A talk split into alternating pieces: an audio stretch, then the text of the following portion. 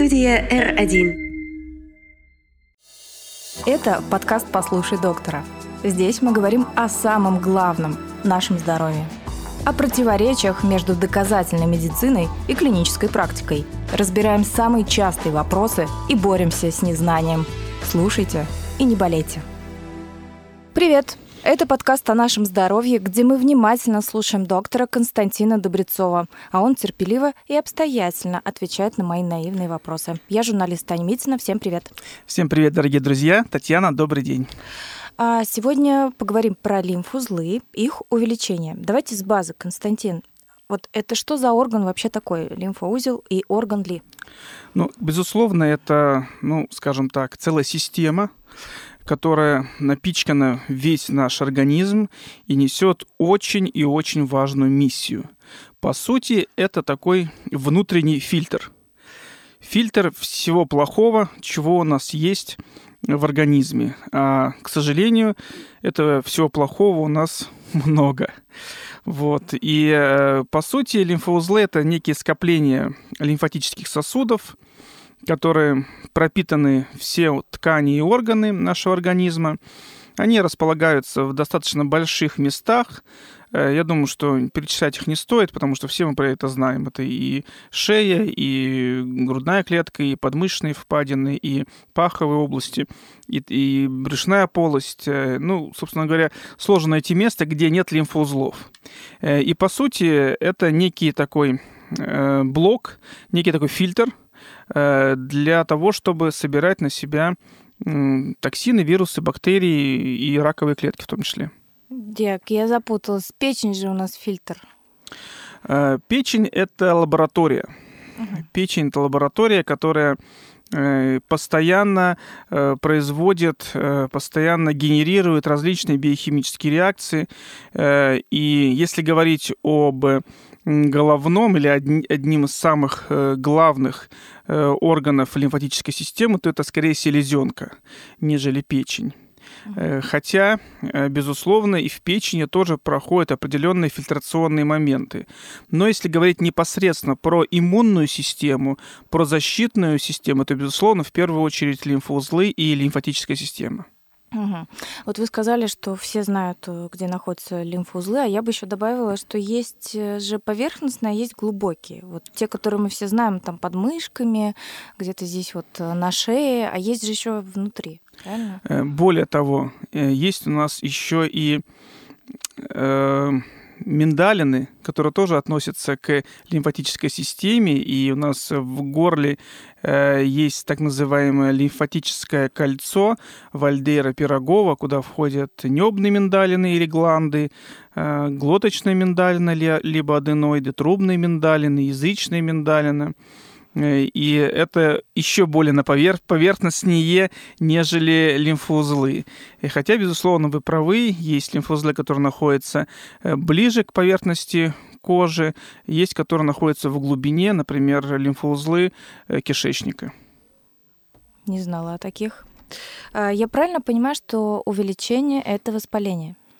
Нет.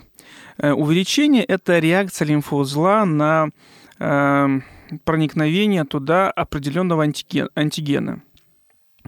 Это может быть э, различные токсины, могут быть бактерии, э, в ряде случаев могут быть даже и простейшие, э, и раковые клетки, как я уже говорил, одни из самых таких грозных и агрессивных антигенов, которые у нас находятся в организме. Вот все они скапливаются в лимфатических узлах, и по сути э, реакция лимфоузла на их проникновение, на их большое скопление есть увеличение. Но также они могут и воспаляться. Безусловно, это э, отчасти это все укладывается в общую картину воспалительной реакции, э, и э, мы это называем лимфоденит, хотя не всегда это связано именно вот с классикой воспалительной реакции. Иногда это связано, как я сказал уже, и с пролиферативной, какие-то аутоиммунные состояния, которые тоже, ну, по сути, схожи с инфекцией, но имеют другие законы и, и, и другие вот, патогенетические реакции. А почему именно вот, вот эти вот узлы это индикатор такого большого списка заболеваний? Потому что кто-то должен отвечать в организме за утилизацию вредных веществ. Uh-huh. И как раз именно лимфатическая система, она ответственна за эту историю. Ну, такая миссия у нее, если хотите сказать.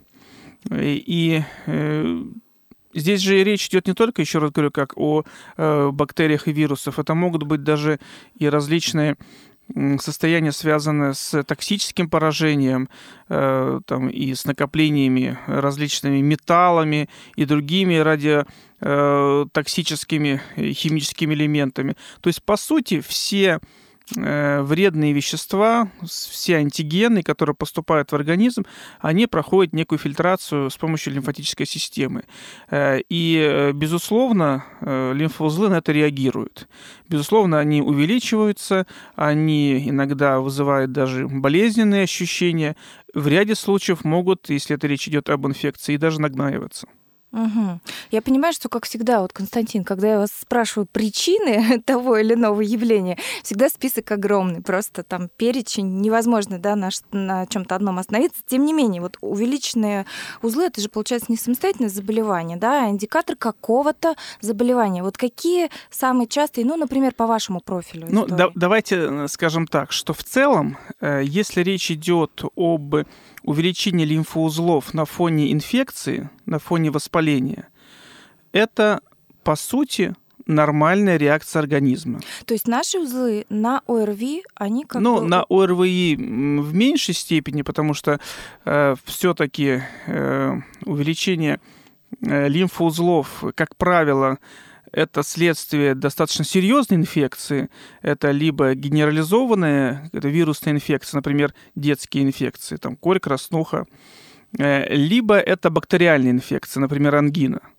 Uh-huh. Все-таки э, острая респираторная вирусная инфекция это достаточно такая ну, не тяжелая история, и она может проявляться увеличение лимфоузлов, но это бывает редко. Чаще всего лимфоузлы увеличиваются, когда есть ну, такая хорошая махровая бактериальная инфекция. Ну, самая часто встречающаяся это ангина, я уже сказал. Uh-huh. И при ангине всегда увеличиваются подчелюстные шейные лимфоузлы. И это, еще раз скажу, это нормальная работа организма и реакция на воспаление. Главное, чтобы была к этому причина. Если лимфоузлы увеличиваются без причины, видимой причины, то это уже звоночек для того, чтобы разбираться, а почему это происходит. Поэтому, когда лимфоузлы увеличиваются на фоне серьезной бактериальной инфекции, это все э, укладывается в общую картину воспаления, и все это потихонечку проходит самостоятельно по этапу стихания воспалительной реакции. То есть бывает увеличение временное и относительно безопасное. Это нормальный процесс. Да, да. Через сколько должно пройти? Все зависит от тяжести состояния. Но если мы берем среднестатистическую там, бактериальную инфекцию, либо это детская какая-то инфекция, краснуха, например, то, как правило, в течение ну, недели-двух лимфоузлы стихают, э, и они э, становятся такими, какие были до болезни, то есть неувеличенные и безболезненные при пальпации. Хорошо. А одна сторона, две стороны, это о чем-то говорит? Говорит, безусловно. Когда мы говорим об инфекционном заболевании, то, безусловно, лимфоузлы увеличиваются пакетно с двух сторон, эм, ну и сразу несколько лимфоузлов. Э, если же у нас э, происходит одностороннее увеличение лимфоузла, э, какого-то одного. Это как раз не очень хороший критерий. Это говорит, что вот именно в этом лимфоузле, то есть мы не видим какого-то системного процесса, мы не видим какого-то э, большого инфекционного процесса, а мы видим, что локально почему-то по какой-то причине у нас увеличился а, один, э, либо э, несколько, но лимфоузлов с одной стороны. Это как раз первый и главный критерий для того, чтобы забеспокоиться. Угу. То есть я так делая вывод из всего вышесказанного, плохо, прям плохо, когда он один воспаляется без каких-либо других симптомов. Э, самое главное, первое, э, когда у нас увеличиваются лимфоузлы, неважно, с двух сторон или с одной стороны, без ярко выраженной причины, без какой-то инфекции, без какого-то ну, уже выставленного аутоиммунного процесса. Э, это первое. И второе, еще больше неприятно, еще больше должно у нас вызывать э, волнение определенного, это одностороннее увеличение лимфоузлов.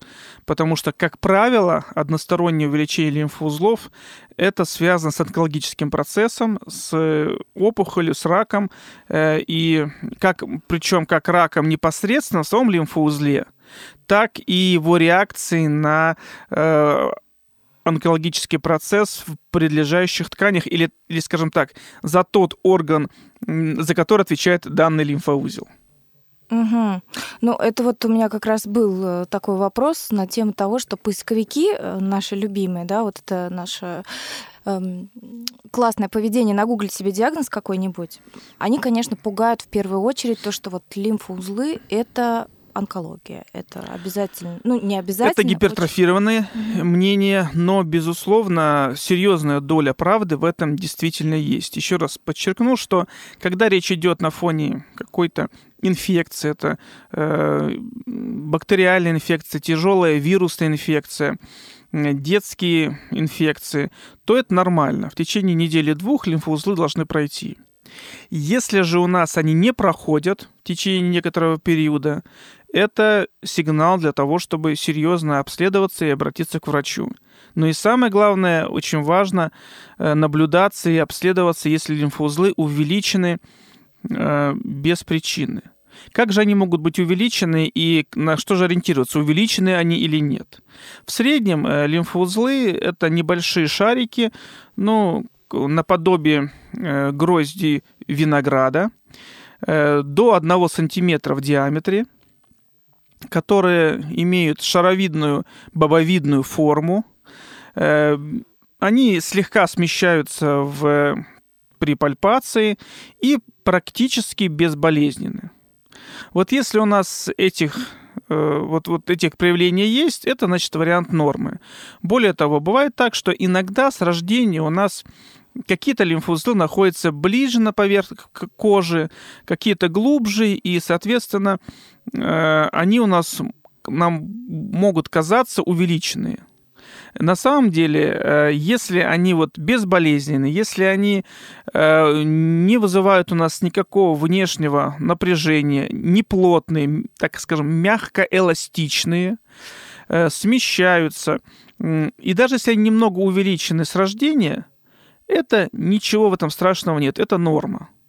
Э, если же их не было, и они появились, это уже надо ну, наблюдать. Хотя бывает так, что человек э, похудеет, э, у него подкожная жировая клетчатка истончится, и лимфоузлы начинают э, визуализироваться, и он начинает пугаться. То есть здесь нужно просто внимательно э, к себе отнестись и понять, и понять, что логическую связь, что если вы были там 100 килограмм, стали там 70 килограмм или 80 килограмм, безусловно, э, и все э, внутренние лимфоузлы или подкожные лимфоузлы, они у вас будут более визуализированы, нежели там до этапа похудения. Э, поэтому это тоже надо на это внимание обратить. Если же э, в целом вы не худели, если у вас э, все было хорошо и ни с того ни с сего вы стали ощущать Э, что какой-то лимфоузел у вас стал увеличиваться э, ну, до размера грецкого ореха, либо чуть меньше, если он плотный, если он плохо подвижный под кожей э, и болезненный, а иногда даже и э, температура вот в, этом, в этой области увеличивается, это, безусловно, повод для того, чтобы пойти к врачу э, и обследоваться. Здесь не нужно ждать и заниматься народной медициной. Какие анализы должен назначить? Я правильно понимаю, что мы к терапевту идем?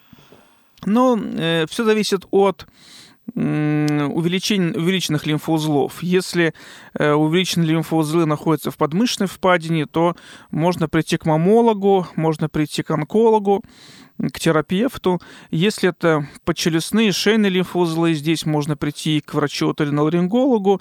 Э, но, безусловно, наверное, будет правильно начать всего это обследование у терапевта, либо педиатра, если это ребенок. Какие анализы должен назначить врач обследования? Ну, для начала мы исключаем любую инфекционную патологию, мы сдаем банальный развернутый анализ крови. В этом показателе мы сможем четко сказать, есть ли у нас нарушение воспаления, есть ли у нас нарушение образования лимфоцитов.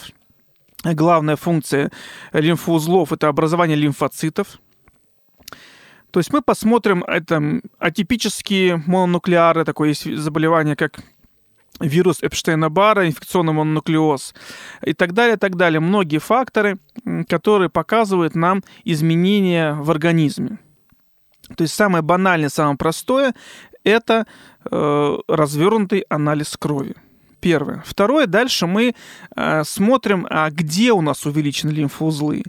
Ну, если у нас увеличены лимфоузлы подмышечной впадине, то здесь, конечно, для женщин нужно в первую очередь сделать э, маммографию, обследовать молочные железы на предмет различных образований. Не обязательно там злокачественных онкологических, там могут быть и доброкачественные образования, это может быть и лимфостаз, это может быть и другие патологические процессы. То есть здесь нужно идти к врачу-мамологу. Если у нас увеличены подчелюстные шейные лимфоузлы, то, безусловно, нужно исключить хронический танзелит. Хронический танзелит – это э, длительное заболевание небных миндалин, где скапливаются и размножаются бактерии, чаще всего стрептококи, и, безусловно, как реактивное воспаление происходит увеличение и э, тех лимфоузлов, которые находятся рядом. То есть нам нужно исключить хронический танзелит, там, э, провести э, там, тот же анализ на осло, это антистрептолизиновый тест, либо изучить внимательно сами небные миндалины, в ряде случаев можно сделать УЗИ лимфоузлов для того, чтобы понять их, э, что называется, изнутри. Есть ли какие-то там пролиферативные изменения, э, либо нет. Э, ну, если нам что-то начинает уже не нравиться, что-то мы сомневаемся в, в чем-то, ну, есть и более такие инвазивные методы, как биопсия лимфоузла, э, рентгенография легких, э, МРТ брюшной полости, и в целом такой чекап организма для того, чтобы выявить источник, а почему у нас лимфоузлы увеличены. Кстати, у нас про танзелит есть развернутый выпуск, отдельный, подробный, где мы говорим именно про хроническую форму этого заболевания. Послушайте, пожалуйста, если вы еще этого не сделали. А, курение и лимфоузлы. Константин, наш любимый конек, на котором мы давно не забирались. Э, дело все в том, что любые токсические вещества, они вредны для организма. Э, ну, если честно говорить, то там какой прямой связи от курения нету, но в целом любые токсические продукты, это злоупотребление и курением, и алкоголем, и, безусловно, наркотическими препаратами, приводят к э, нагрузке лимфатической системы. И если у нас возникает различные уже Э, другие ну, вещи, связанные с снижением иммунитета, это будь то, например, какие-то инфекции, э, либо аутоиммунные заболевания, э, либо ну, заболевания непосредственно связаны с патологией лимфатической системы, различные лимфоаденопатии, то, безусловно, вот все эти вредные факторы, они только отяжеляют это заболевание и приводят к хроническим заболеваниям, к хроническим последствиям. Я, кстати, еще знаю, что это с ВИЧ связано? Конечно, ВИЧ это, безусловно, это одно из таких э, аутоиммунных грозных заболеваний, вирус иммунодефицита человека, э, когда, по сути, у, в организме человека нету э, иммунных клеток, которые борются с инфекцией, и э, пациент погибает не от самого вируса э, СПИДа, а от осложнений, которые, ну, обычный нормальный человек э, переживает, потому что есть защитная реакция, а у человека с э, этим вирусом собственно говоря, этих защитных факторов нету. И, конечно же, страдают лимфоузлы, конечно, страдает лимфатическая система, э, но что греха таить, серьезное заболевание, которое требует серьезного лечения. Да, и диагностики, сдавайте кровь, смотрите и берегитесь. Э, правила безопасности, мне кажется, уже давно всем известны. Конечно. А, что-то еще, может быть, лайфхаки Ну, давайте поговорим о том, э, что точно нельзя делать с лимфоузлами. Угу. Если все-таки у вас увеличены лимфоузлы, это, конечно, повод для того, чтобы обратиться к врачу. Ни в коем случае не надо их греть, не надо их растирать, натирать согревающими мазями, компрессами, потому что любой даже воспалительный лимфоузел может нагноиться и уже привести к абсцессу, к флегмонии. Поэтому э, все это можно делать только после осмотра врача, который определит степень воспаления и причину э, увеличения лимфоузлов. И если он назначает водочный компресс, например, на подчелюстные лимфоузлы, то это только должен быть врач, а не вы сами. Потому что очень часто у нас приходят пациенты, которые ну, по сути, грубо говоря, э, занимается самолечением, народной медициной, и все это потом врачам приходится расклебывать э, и намного сложнее, нежели если бы этого бы не было. Поэтому э, лучше всего самый действенный способ для лечения лимфоденита э, это нестероидные противовоспалительные препараты. Э, во-первых, они снимают болевой синдром, они уменьшают воспаление, э, и в целом такое напряжение в мышц около лимфатических узлов. Поэтому, если у вас на фоне инфекции как я уже сказал, как обычная ответная реакция организма, произошло увеличение лимфоузлов, выпейте любое нестероидное противовоспалительное средство, вам станет легче. И, конечно, безусловно, нужно обратиться к врачу. Ну, что ж, мне все понятно. Моя любимая фраза, как всегда, в конце. Ребята, берегите свои узлы, будьте здоровы. Да, всего доброго, не болейте. Студия R1.